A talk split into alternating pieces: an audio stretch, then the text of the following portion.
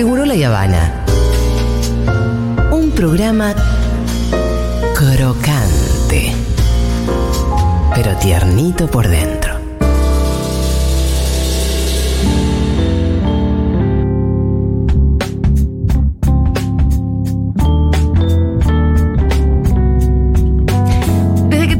Pandemia nos propusimos empezar a traer invitados, invitadas acá al piso de Segurola como para darnos un ratito de conversar a fondo con gente básicamente que nos interesa. La última fue Marlene Guayar, con quien nos hiciste pasar la vergüenza. Perdón. No, mentira, mentira, a ver, Pito. Eh, Nos tocó justo en el sorteo del mundial y yo vi por el rabillo un papelito que decía Argentina y Estaba empecé saliendo el sorteo. Estábamos en el medio de una entrevista. En el medio de la entrevista, con- no, pero salió hermosa esa entrevista con Guayar. Así que yo la vi al otro día, me disculpé me perdonaste que quedé tranquilo. Perfecto. Eh, hoy tenemos como invitado a um, una persona que yo admiro mucho en lo personal y si ustedes no lo conocen seguramente van a empezar a parar un poco la oreja. Me estoy refiriendo a Damián Celsi. Él es primero filósofo, voy a decir, filósofo político y... Ahora es intendente de Hurlingham, es decir, también obviamente un militante del territorio. Damián Celsi, bienvenido, señor. Gracias por Buenas. estar acá. ¿Cómo están? ¿Todo bien? Eh, Damián, más de una vez yo he robado conceptos tuyos, algunas citándote, cuando te robo no. Pero me acuerdo una vez que vos escribiste una nota que a mí me encantó sobre la cuestión medioambiental. Eh, y en aquel momento, bueno, yo me tomé unos 30 minutos para comentar profundamente tu nota. También tenés un par de libros donde hablas de la militancia. Eh, De hecho, Miru eh, dice haberlo leído. Acá una de las militantes también que lo leyó. Eh, y lo interesante también, Damián, es que hoy te encuentra como siendo intendente. Sabemos porque Juan Chizabaleta se fue al, al ministerio, pero bueno, te encuentra en una gestión que de alguna manera, obviamente, vos ya venías recorriendo. ¿Cómo, cómo describirías vos un poco ese caminito? Y no me refiero em, al camino de, bueno, esto, ¿no? Zabaleta le tocó, entonces yo estaba en el Consejo Deliberante. Al camino que a vos te fue formando como militante. Bueno, eh, primero hola. ¿Cómo El Pitu Salvatierra, Sí, Pito acá. eh, no, la verdad que el, el proceso de cómo me fui haciendo militante, que por ahí es la parte para mí que es novedosa, no para, eh, para mí, lo- y lo Sí. sigue siendo, y por la generación de la que formo parte, es en algún momento cada uno de nosotros venía haciendo cosas variadas, este... Y, de- y en algún momento aparecen Néstor y Cristina y bueno, todos empezamos a hacer cosas diferentes a partir de Sí. eso. Y en mi caso fue volcarme cada vez más a la militancia. Yo venía de. Igual que Mariana Pichot, Ajá. cursé la carrera de letras. Ajá. O sea, veníamos de. Juan. Exactamente, para ser más, más puntuales. Cuando uno dice Puan, en esas cuatro letras se encierra pan relleno, se encierra, bueno, obviamente que este, mucha filosofía, un morral Sí, y un montón de cosas. en, en mi caso era. Bueno. Yo salía del 2001, como Sí. maltrecho como todo el mundo. Yo cumplí 18 años en, en- en enero del 2001. Entonces, eh, a, la sociedad argentina a la que nos asomábamos era, eh, no era un mundo del trabajo, Sí. sino un mundo de la descomposición total. En ese marco, bueno, este, yo empecé a estudiar en la universidad, eh, hice todo un recorrido ahí y bueno, cada uno se va perfilando para una cosa. En mi caso, bueno, me gustaba un poco el tema de los libros, pero después, cuando en Argentina se produce el viraje en particular, Sí. cuando asumen esto y Cristina, y después con, cuando explota la militancia, yo en eso me siento como capturado por Sí, completo. sí. Yo venía. Desde el principio, cuando tenés una fecha que digas, uy, acá dije, es por acá. Sí, yo me empecé como definiendo como anti antikirchnerista en el conflicto del campo. o sea, empecé ah, a mirá. ver. Yo venía como de una, una formación que tenía, la que tiene cualquier joven universitario de clase media, que bueno, que tiene algunas ideas como progresistas. El, al peronismo lo conozco por Néstor y por Cristina, porque digamos era la referencia más pura que pude encontrar. Pero en ese momento, eh, eso es como algo que me sacude y que, bueno, como la sensación de que se podía tener 25 años y que, Ar- y que tu país fuese interesante, digamos. Sí. ¿Podrías, eh, ¿podrías sintetizarlo en algo? ¿Qué fue? No, bueno, fue, fue todo ese conflicto. ese conflicto me parece cuando se puso sobre la mesa, obviamente generó una constitución identitaria del kirchnerismo que hasta en ese momento para muchos no era tan clara. Bueno, uno, eh, tu, cas- eh, tu mí. caso es uno, ¿no? Sí, sí. Y un montón de gente puede decir, si le preguntamos ahora a los oyentes, seguramente que un montón de los que están del otro lado nos, nos van a decir, sí, sí, fue el conflicto con el campo. En mi caso, por ejemplo, fue la cumbre de Mar del Plata. Claro, bueno. Pero yo hasta entonces decía, "Mm, La cumbre del alto. me sentí incómoda que me cayera bien un presidente Era incómodo eso. Sí, y además, y, eh, por ahí en mi caso estaba como mediado también porque Sí. Yo estaba convencido de que mi país iba a ser aburrido en el, en el peor sentido, de que iba a ser una. eh, bueno, neoliberalismo permanentemente y digamos, lo que pasa en las sociedades. que- Y vos, vos podés tirar un poco una- algunas piedras. y de un lugar marginal. Y por Sí. eso la carrera de letras, por ahí. ¿no? O sea, total. O sea, es de un lugar que trata de conservar algo. Algo de la belleza del mundo. o de auténtico, por lo menos, pero que, si no de la belleza, por lo menos que sea auténtico, pero después, cuando aparece Néstor y Cristina, y entonces toda la, esa, digamos, no sé cómo decirlo, pero por ahí es rabia contenida que tenía Sí. mi generación, de que ya veía que la cosa no iba a funcionar en ningún plano, porque ni siquiera que te podías adaptar a una vida, eh, no sé, como eh, acomodada con una profesión liberal, porque tampoco te iban a pagar un mango por eso, entonces era como esa cosa medio de sin salida, con alguna aptitud, eh, porque la sociedad argentina produce todo, Sí. seguía produciendo, digamos, gente interesante, cosas que estaban buenas, buena música, ah, pero al mismo tiempo como sin ningún horizonte. Cuando de repente la idea del horizonte aparece, es como muy fuerte. Eso es difícil transmitirlo hoy quizá, pero No, no, pero a eso, a eso quería ir. Acabas de decir que Argentina empezaba a ser un país interesante o a vos te estaba generando una ilusión.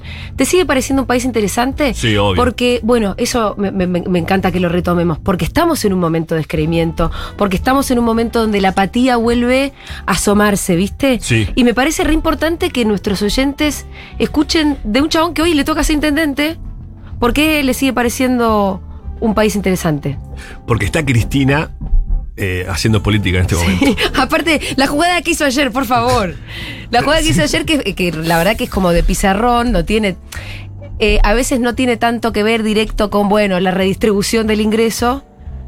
Pero en definitiva es seguir disputando el poder. Y que siga habiendo ganas de hacer eso y no tirar la toalla es todo un tema, ¿no? A mí me parece que no hay motivos para estar descreídos en Argentina, pues, porque básicamente pues, el, el- el influjo de Cristina en la política sigue siendo súper gravitante y fue la que nos trajo hasta acá. Y además porque los efectos que generó Ne- el kirchnerismo, Néstor Sí. y Cristina, en la conciencia de los argentinos, más allá de momentos mejores y momentos peores que vamos, que pasamos y vamos a seguir pasando, Sí. porque esto hay que acostumbrarse un poco y es difícil, porque los momentos por ahí más luminosos que fueron los que uno entraba y un día tenés la IPF, otro día tenías... Sí, pero fíjate que vos eh, acabas de hacer referencia a un conflicto que se perdió, que es el del 2008. Es y un- sin embargo, podemos pensar que los sedimentos culturales de eso no son una derrota Sí, total. pero me parece que se debe más a cómo saliste de ese conflicto. Por eso te digo, O al sea, final, porque es un conflicto que se pierde, pero, Pero vos salís con, pero vos salís con la asignación universal por hijo. Al, Es que eso- al poco tiempo. pero además salís con militantes nuevos como Damián Celsi. Es, yo pienso que en realidad la noción de cómo ganás y cómo perdés las cosas, a veces hay elecciones o situaciones que uno las gana, pero que después pierde por la forma en que se termina interpretando el resultado de la situación. La- lo, lo fascinante, vos lo decís bien, Pitu, o sea, lo fascinante de- es que después de la 125, inmediatamente después, el día siguiente, la decisión no es capitulemos, hay que negociar Sí, sí, poderes. total. Llamé a una mesa de Lo diálogo. que no enamora, salió por ahí. justamente, lo que. Y creo que diría esto, lo que eh, a mí me enamoró de Néstor y Cristina y el momento en que eh, yo quiero sumar al militar es porque en la derrota decían no nos han vencido. Claro. Porque no es que venían de ganar elecciones, o sea, digamos que habían ganado las elecciones con 50 puntos o que habían sacado las retenciones por. digamos, justamente porque se da el doble fenómeno de que ves gente que sigue teniendo mucho coraje, pero al mismo tiempo te necesita. Es como. Es doble la cosa, no es todopoderoso el momento de la crisis del campo. O incluso. Para mí es un, fe- es un proceso, porque no fue que me metía a militar el- el- en marzo Claro, de la, de la claro. 125. Pero entre ese momento y la muerte de Néstor. Bueno, ahí fue el otro como. Pero ahí se es mucho coraje, o sea, ella puede, y al mismo tiempo, sola no puedo. Sí. Ese- esas esa Bueno. mezcla, esas dos cosas las que. Acordate que el, el día que muere Néstor, que espontáneamente se llena la plaza y se llenan las plazas del país, la consigna era Gracias Néstor, Fuerza Cristina. ¿Viste? Sí. Que fue la consigna natural, Sí, nadie la inventó. Fue Néstor la con que- el pueblo. Sí. Eh, eh, el, Néstor con Perón, el pueblo con Cristina. Sí.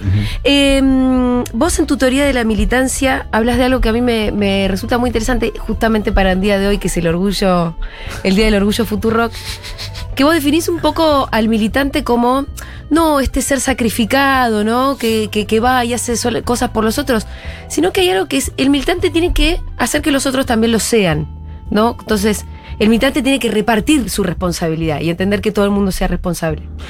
Sí, y para mí. Algo así es mi interpretación de Es ser. que sí. es literalmente así, porque en realidad hay una cuestión, con- para hablar de la militancia un poco, que forma parte, ¿no? Bueno, que una cosa sacrificada, hay que ir cuando llueve, caminamos Sí. desde la ESMA hasta Plaza de Mayo, Sí. me parece sacrificado y O lo hoy es. les enseño a leer a los nenes de la villa. Claro, o hacemos el trabajo social y, y todo eso forma parte de la militancia sin ningún lugar a dudas. Y hay que- y- pero el punto sería para salir de una concepción de, de la militancia que termina alejando a la gente, que es que esto es sacrificado y que hay que sacrificarse y que el fin es el sacrificio.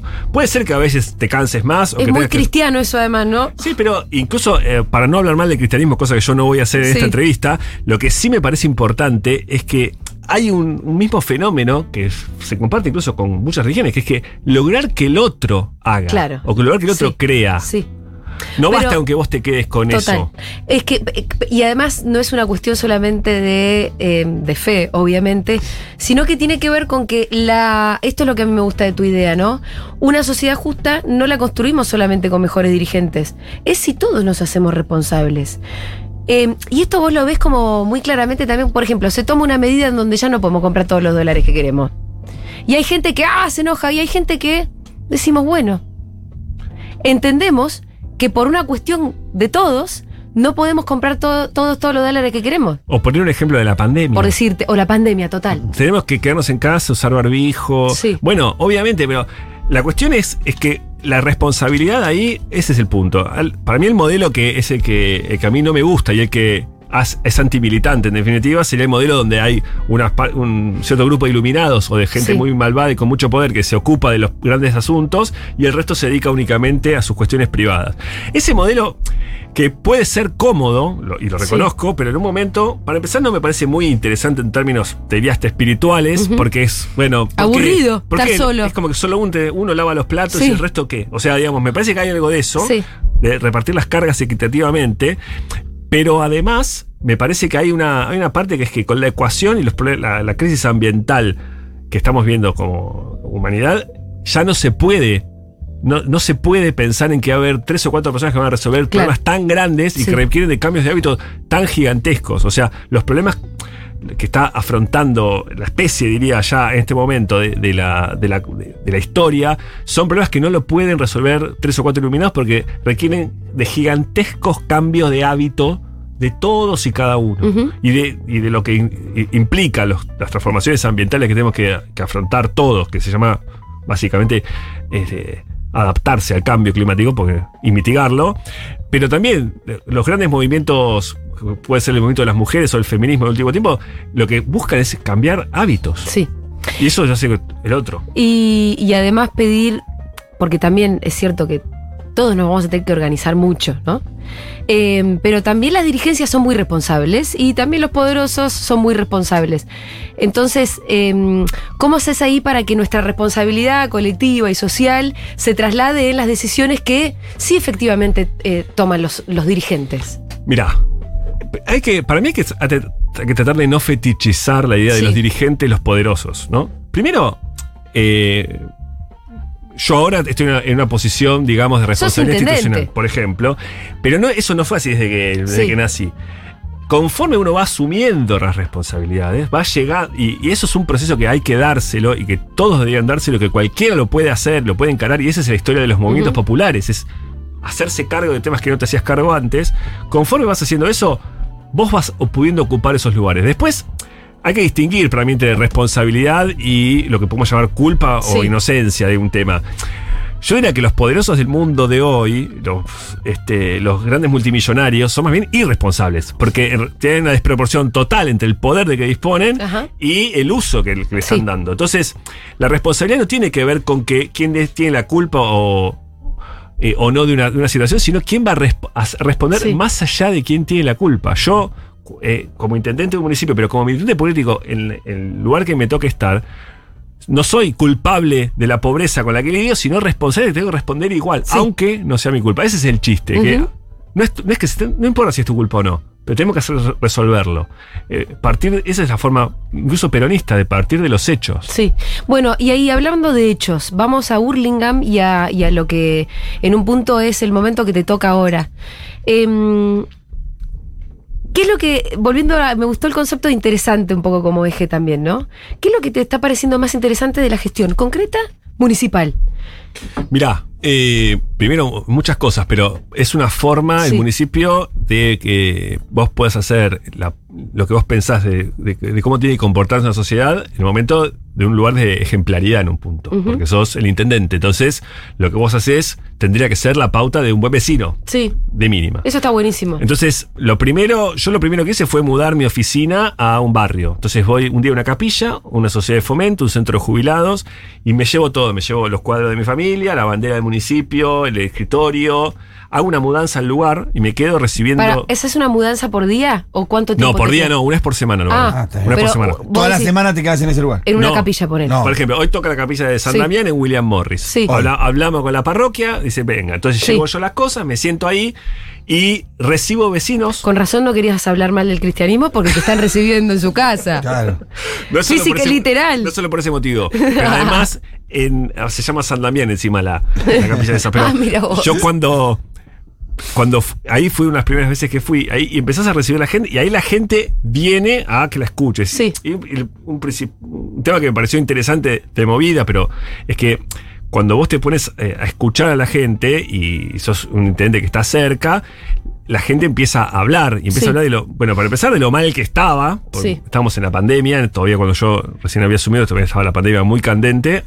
Ahora estamos en sus efectos. Y después lo demás es que podés empezar a, a- a poner a la, a la gente en situación de que una vez que aparece una demanda que uno puede responder, Ajá. después de eso queda en la pelota en el otro de ver si le pasa algo eh, subjetivamente cuando vos resolves un problema, que para mí tiene tres partes eso. Cuando vos resolves una demanda, que puede ser la más mínima, ¿eh? Sí.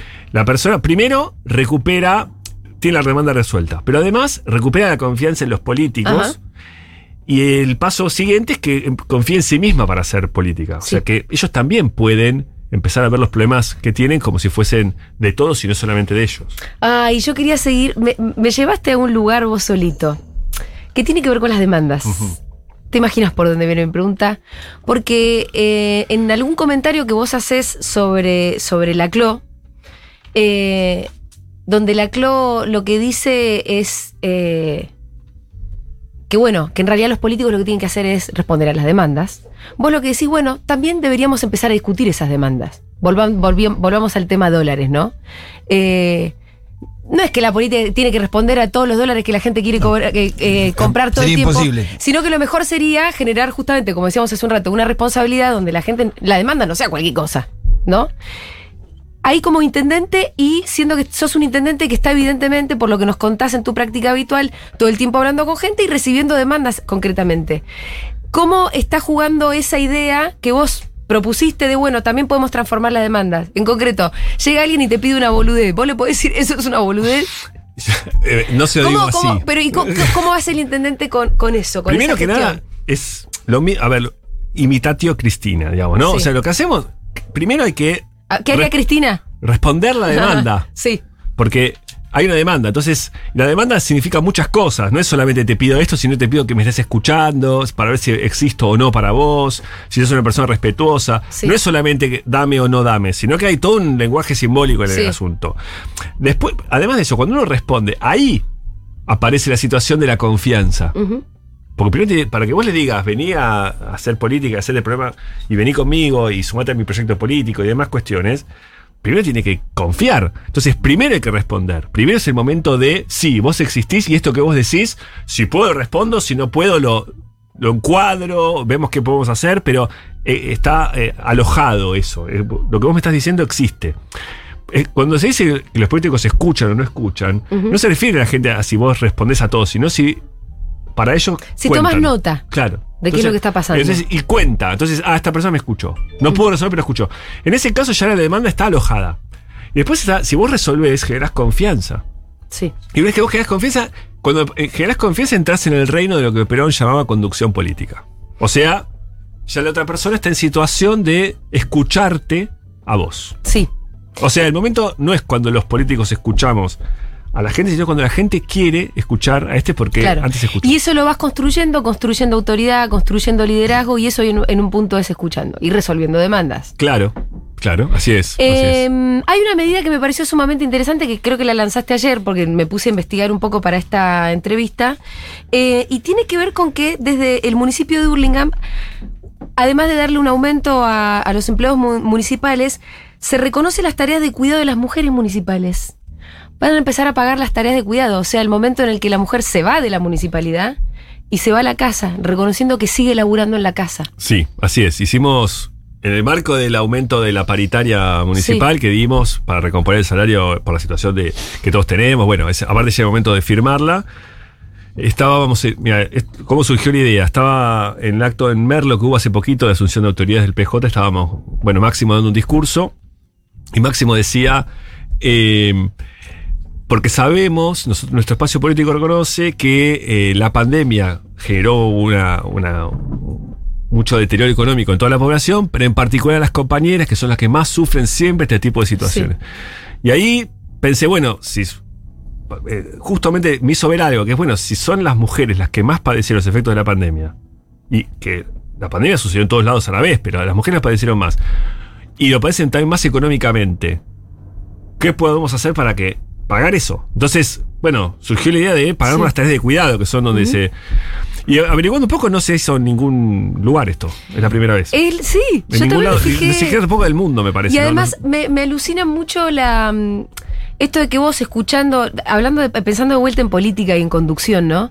Vos escuchando a uno de, de tus referentes, se te ocurrió una idea que como intendente la transformaste en una política pública Porque real. además se me cruzó con otro, re- otro recuerdo, que es una, una trabajadora municipal que me, me decía que a ella se, se le, se le dificultaba eh, cobrar el presentismo porque Sí. eh, tenía tareas de cuidado a su cargo. Tenía básicamente un, un- un un familiar enfermo que tenía que cuidar, entonces faltaba, Claro. pero me quería contar a mí que no es que ella faltara Yo porque falto no porque tengo esto que hacer. Entonces, están perdiendo el presentismo por Sí. tareas de, por cumplir tareas de cuidado. Entonces, primero que nada, más allá de que hay que ver cómo ese presentismo se, se puede restituir en, en ciertas situaciones, pero lo más importante era que, bueno, me lo estaba diciendo a mí, entonces había que estar en condiciones de entender. Y después llega el momento donde hay que tomar la decisión política, porque ya, digamos, simplemente se trata de ver qué se hace con los recursos.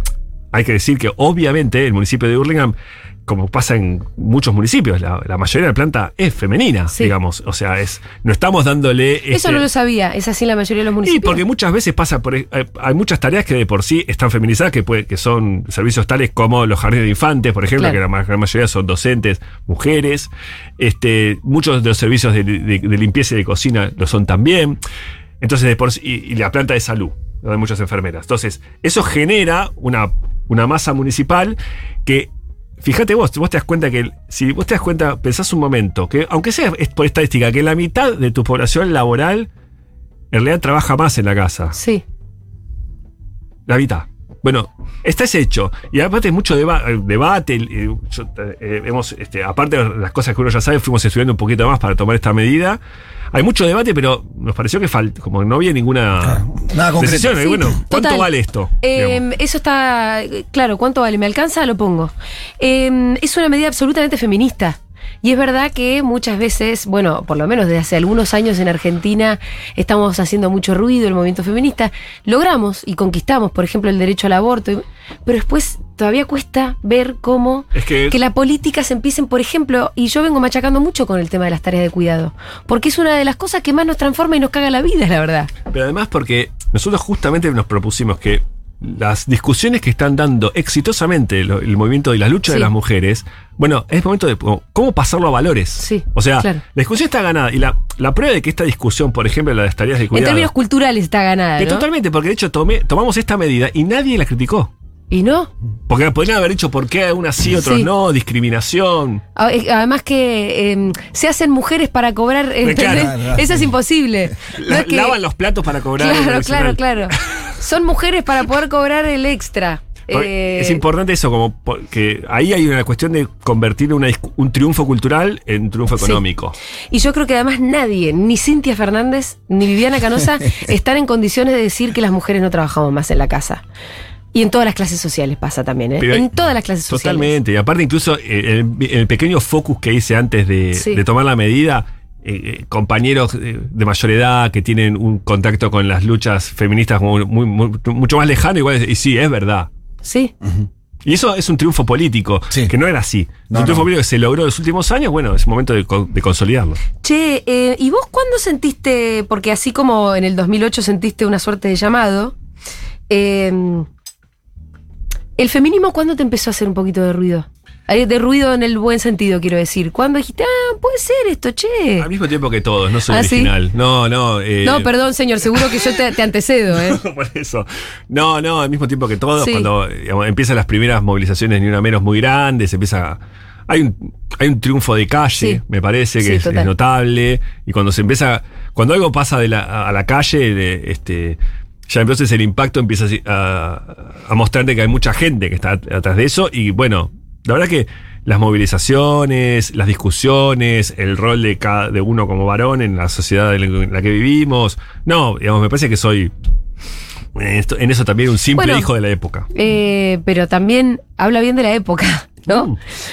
Por eso hay que ser optimista. Sí, sí, sí. Lo que decías antes, o sea, no es un momento este para, eh, la verdad, ¿eh? No, para, para eh, rasgarse la- las vestiduras del desastre de nuestra época. Obviamente que hay desafíos, dificultades. Acabamos de pasar una pandemia que nos Sí. hizo pelota, digamos, que generó, un- además de la, la cuestión económica y las pérdidas de vidas, aparte la gente está deprimida, está mal, tenemos todos amigos que están en esa Sí, situación. la inflación está galopante, vos lo debes ver además por la cercanía también con, con los vecinos y la pobreza también eh, y demás. Pero el otro día en la nota que leíste a Berkovich, eh, te vi como haciendo el diagnóstico donde, claro, obvio, la inflación, la pobreza y todo esto, pero además tenemos que advertir que hay un enorme problema de desigualdad, que sabes que me sirvió mucho porque yo no sabía cómo entender y cómo leer esto de los buenísimos números de toda la gente que viajó en Semana Santa, ¿no?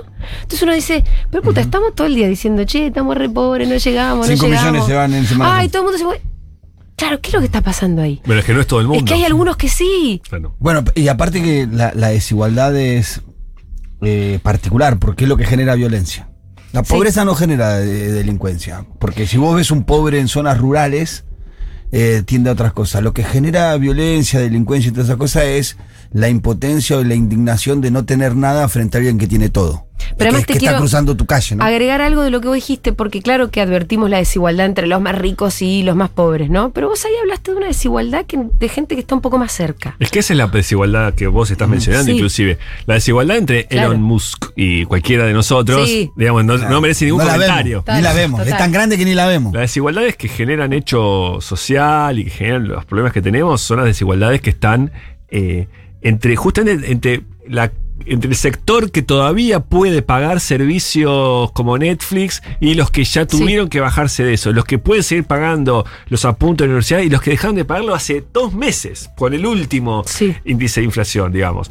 Ahí me parece que hay algo. Yo lo decía con el ejemplo de que en Hurlingham seguro que vos vas a los restaurantes y están llenos, o sea, está a tope Sí, la reserva, los centros comerciales se ve mucha gente, pero después, el momento de, al, al momento de ir al supermercado, hay gente que no puede ni entrar. Y eso, a mí lo que me preocupa de eso es que se esté consolidando un tipo de fractura social, porque aparte esto, esto se está dando en, en un contexto donde el problema no es el desempleo galopante, no estamos en un problema de desempleo. Es, es más, más, más bien viene cayendo. el es un problema de ingreso. Sí. Y, tampoco es un problema de crecimiento. por supuesto, Porque de redistribución. Pero eso lo dijo Cristina. Sí, Que así. el crecimiento no se lo quede en cuatro hijos. Claro. O sea, Ahí. por eso hay un Porque momento. sabíamos que vendría. Porque Decir que, claro. te- decir que hay que escucharlo un poco más últimamente. Ah. Sí, Quizás, ¿no? Hay que escucharla todo el tiempo, Cristina, ¿no? Todo el tiempo. Bueno, no te quiero hacer meter en la interna, la verdad, porque me parece Como que. vos. No, porque cu- cuando, de- obviamente, si decimos hay que escucharla a Cristina, pensamos directamente en Eh, el no presidente la de la nación. Y cómo, entonces, pues, listo, te, te- te meto. ¿Cómo la estás viviendo vos? Eh, porque tampoco debe ser tan fácil, ¿no? Ser intendente, tener la responsabilidad de gestión este, y un lugar así. Vivir ah, también, ta- eh, vivir y surfear este, lo que es un conflicto, la verdad que bastante grande adentro de el frente que integras. Nosotros, desde, digamos, desde el espacio que estábamos, el kirchnerismo, lo que buscamos es que la, la coalición de Frente de Todos funcione como una coalición Sí. efectivamente, que haya espacio para, para, mar- para discutir las políticas centrales de gobierno, que haya espacio para, para las distintas miradas, que eh, podamos ir viendo de ciertos rumbos que hay que nos parece que hay que corregir. La verdad que me parece que además es una dinámica que pese a lo- las rispideces que puede generar y que a veces inclusive para muchos de los que por ahí no participamos de esas discusiones permanentes, Claro. uno dice, bueno, pero no se peleen o ese Sí, tipo de cosas sí. que surgen espontáneamente, ¿no? Por el miedo a la derecha y todos Sí, estos temas. da miedo que se peleen. Claro, porque uno tiene miedo a las consecuencias de una derrota electoral el, el año que viene, pero también esas discusiones eh, son importantes porque después aparecen medidas. Bueno, lo que se anunció, digamos, para la para, tra- para los trabajadores informales Sí. de los otros días, bueno, son medidas en esa dirección, hay que tomar más, nosotros consideramos que hay que es necesario tomar más medidas, pero es muy importante, y creo que lo- es una prueba de, de la vitalidad política, es que estamos justamente discutiendo el rumbo del país. De- Estamos discutiendo ahora muy concretamente quién va a pagar la deuda externa, Sí. porque el proyecto que presenta el Frente de Todos y que va, es objeto de una militancia muy activa de parte de todos nosotros, es un proyecto que busca que la deuda la paguen los que la fugaron Sí. y los evasores. Me parece que si esa discusión podemos implantar esa discusión en el contexto de la cuestión del Fondo Sí. Monetario Internacional, bueno, hay, me parece, bastantes razones para mover los músculos, salir a la calle, hacerlo, el trabajo militante que cada uno considera que puede o, está en condiciones de hacer. Porque la pelea, no estamos, a ver, lo, y lo voy a decir una vez más, el escenario regional no es que estamos yendo directo a, una, a un infierno tacherista y no queda otra más que ralentar el momento de la caída. Es una región con luces y sombras. Eh, tenemos, es probable que Lula gane las elecciones el año que viene. Es probable que Petro las gane el mes que viene. sí, En Chile, después de 30 años, sí. acaba de ganar un presidente como Boric, que tiene una agenda progresista. Entonces, obviamente, Sí. digo, pues, estamos hablando de Colombia y Chile, dos enclaves clásicos sí, sí, sí. de la hegemonía Hay norteamericana. que buscar la esperanza un poco en esas cosas. Por más que a veces eh, está difícil gestionar en contra de los poderes reales, porque también lo vemos a Boric, que no la va a tener fácil. Pero me parece sí que Boric, salga como salga esa gestión, es resultado de un pueblo un poco más despierto de lo que pensamos que está, tal vez, ¿no? Totalmente. Es importante igual, por supuesto, hay que, Sí. hay que ganar. Sí. Porque si no, después arrancás de mucho más Sí, atrás. es muy porque si difícil, encima después de todo esto. Pero es, pero es importante que nosotros en el momento en el que estamos ahora, tenemos en Argentina la puja distributiva está a la vista. Creo que es. A ver, uno de los saldos favorables de toda esta discusión que estamos teniendo nosotros, e in- incluso entre nosotros, es que estamos, empezamos a ver directamente desigualdad, puja distributiva, quién se lleva la plata. Lo viene diciendo, aparte de Cristina, por supuesto, pero Máximo también con. Sí. Bueno, los metalúrgicos ganaban 2 mil dólares mensuales al, al al fin de 2015 y ahora 900. Sí. ¿Quién se quedó con eso? Claro. Incluso en- entre las medidas, reci- recién este, comentabas lo del bono de 18 mil pesos, pero también venía acompañado de un proyecto que cuyos contornos todavía no están muy claros, pero que también se propone de alguna manera este, quedarse con parte de esa renta inesperada que se están quedando algunos por una guerra en Ucrania, ¿no? Eh, esto se dijo y no es solamente en Argentina, también en el mundo, con lo cual Sí, me además- parece que estamos tratando de eh, hacer volumen para juntar esperanza, ¿no? Y está bien que es nuestra tarea todos los días, Sí, la verdad. pero aparte la esperanza también hay que no, no hay que buscarla solamente en la realidad porque Sí. eso te va a hacer que vos vayas al ritmo de la realidad. Sí. ¿A dónde la buscamos entonces también? no, es organizarse, juntar gente y calor Sí. propio. Es, la, la esperanza es un Sí. resultado de un microclima de gente que se puede hacer algo. Total. Digamos, Pero hay que darle lugar a la esperanza. Por eso hay que hacerles- le generar lugar, la esperanza no existe y la esperanza, como decís, te signe a la realidad, que comúnmente Pero- la real. Si te signiza la realidad y no tenés esperanza, no tenés rebeldía ni le da lugar a cambiar lo que está, está establecido, ¿no? Sí, y aparte hay que tratar de eh, salir del discurso derrotista, de ojo porque viene la derecha, porque la- el camino de la desesperanza. A ver, la derecha ya es eso, la derecha es que estemos todos desesperanzados. Ya es eso, la derecha. No hace falta que gane las elecciones, aunque no eso lo consolidaría. Eh, bueno, me interesa eh, que un día como hoy se hagan socios de la comunidad, ya que estamos pensando en el calorcito Claro. que se, aprovechando la visita de Celsi, eh, que se hagan socios de la comunidad, ya que la esperanza se gusta juntando calorcito entre muchos. Pero no, la verdad que hay un montón de gente que siempre se manifiesta. eh, esta radio les, les da un sentido de pertenencia también. Pasa algo parecido en la militancia de Hurlingham, porque ustedes además, bueno, vos sos de la cámpora. Vos estás ahí porque fuiste a hacer militancia a Hurlingham. Neci- No es que naciste ahí, como. Es interesante también. Ustedes fue un grupito y se fue a instalar ahí, y se empezaron a organizar. Este, y eso es un modelo que me imagino que te debe acompañar también para no perder la esperanza, ¿no? Sí, además, la esperanza es eso. Sí. Es, no es que vos la tenés o la perdés o la ganás. Es, es lo que vos estás haciendo en ese Sí, momento. la construís. Claro, ese momento. Vos tenés que. Nosotros lo que hicimos en ese, en ese momento, pero fue así. eh, Cristina Sí. sacaba millones de votos, este, estábamos todos contentos. Volando. Claro, 54%. Bueno, en Hurlingham había sacado un porcentaje equivalente. Y lo que pasó fue que el intendente de ese momento, Luis Acuña, se, se va a los pocos meses con, con Sergio Massa para armar el Frente Renovador. Entonces ahí había habido, según nuestra lectura, un movimiento Sí. superestructural. Digamos, no es que las bases se habían dejado de ser kirchneristas, sino el, el dirigente peronista más, más importante de la zona. Entonces nosotros fuimos ahí básicamente porque había para construir. Había, nosotros pescamos adentro de la pecera, que es Sí. donde están los peces. Ajá. A diferencia de los que pescan afuera Claro. y no encuentran. Sí, sí, sí, sí. Entonces pescamos dentro de la pecera.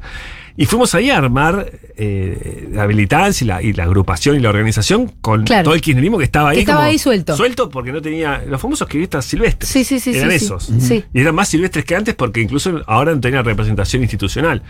Bueno, ahí empezó el, de- el derrotero y bueno, con Martín Rodríguez, que fue el que un poco hizo que armó todo el equipo, con Flor, que es diputada nacional.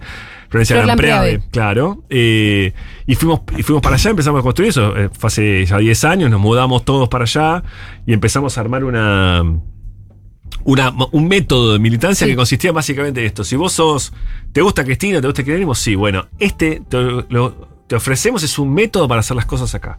Que no, puede, no es fácilmente exportable, Sí. porque es muy territorial, es muy de golpear la, la mano y que salga el vecino. Eso, en Hurlingham no hay edificios. Sí. Entonces, vos Puedes ir casa por casa. Claro, no lo podemos hacer acá en Medrano, pero. O por lo menos hay que adaptarlo. Pero, eh, y eso fue lo que hizo la gente venga. Y después mucha formación política que viene producto Sí. un poco de cómo somos nosotros Sí. más de perfil. Que son todos, profesional. sí, profesionales, Medio universitarios. Claro, exactamente. Eh, Damián, te quiero agradecer un montón esta visita es Formosa. ¿Tu prensa quiere que muestres a tu nena? Como todos los prensa. O sea, y que toques el piano. No, pero esas dos. Sí. Porque además, no, pero para, para, tráiganme el Te va mucho porque- mejor cuando le hace caso al prensa. A- te digo la además de la boludez que, que yo entiendo, lo estamos bardeando a tu prensa. Eso, eso no está mal nunca, digamos, Eh, ¿no? Hay que tomar pero para, cuando a mí Fede Vázquez, que también es un gran músico, me dijo, boluda, es que él sí es pianista posta, pero pianista o toca el piano. No, no, no, No, toca no. en serio el chabón. Yo quiero ver eso. Ah, Lo quiero ver, entonces... el eh, piano en la estación de Burlingame. Nos podemos... Para todos.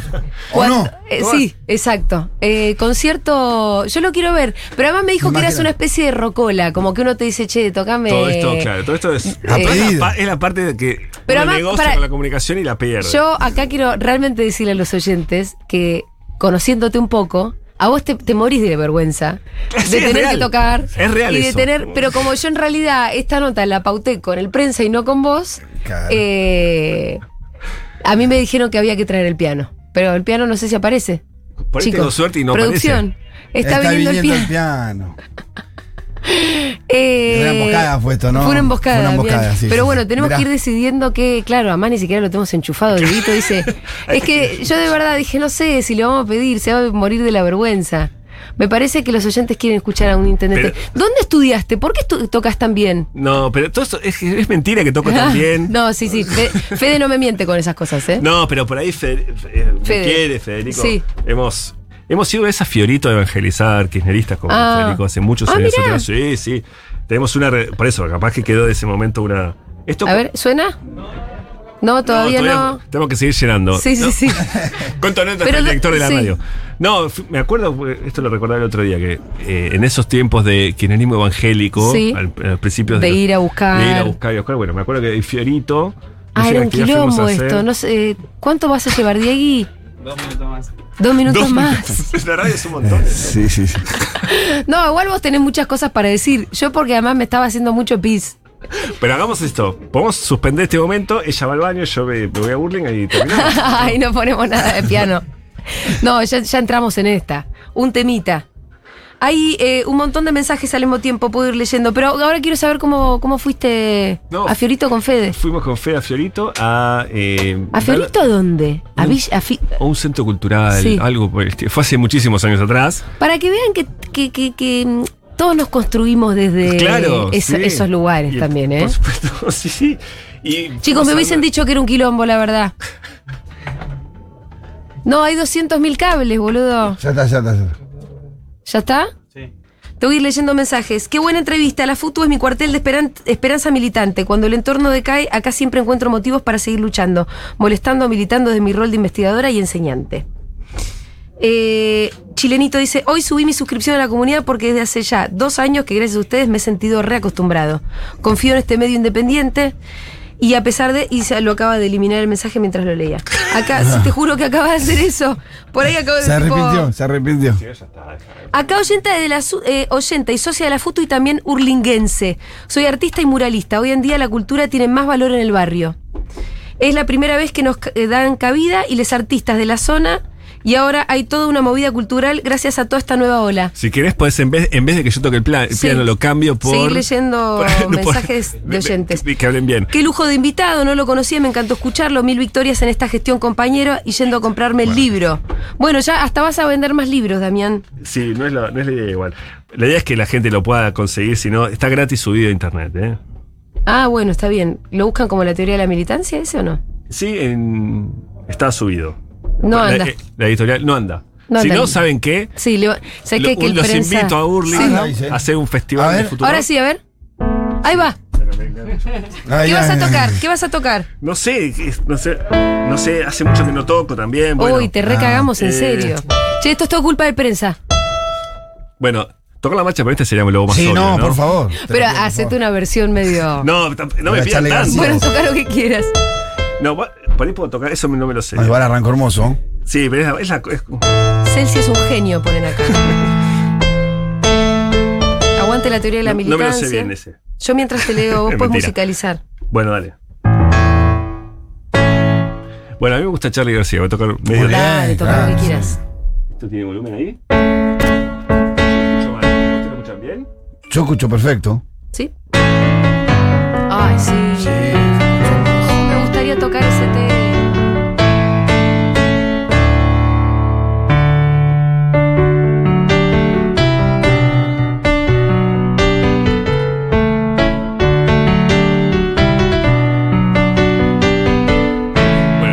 porque el resto es, Sanguijuelo. ¡Bravo!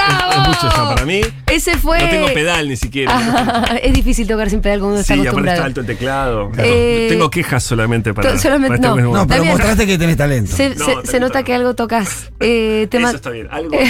no, no, no. Se nota que No, hay tocas. talento, hay talento. Es un temazo ese.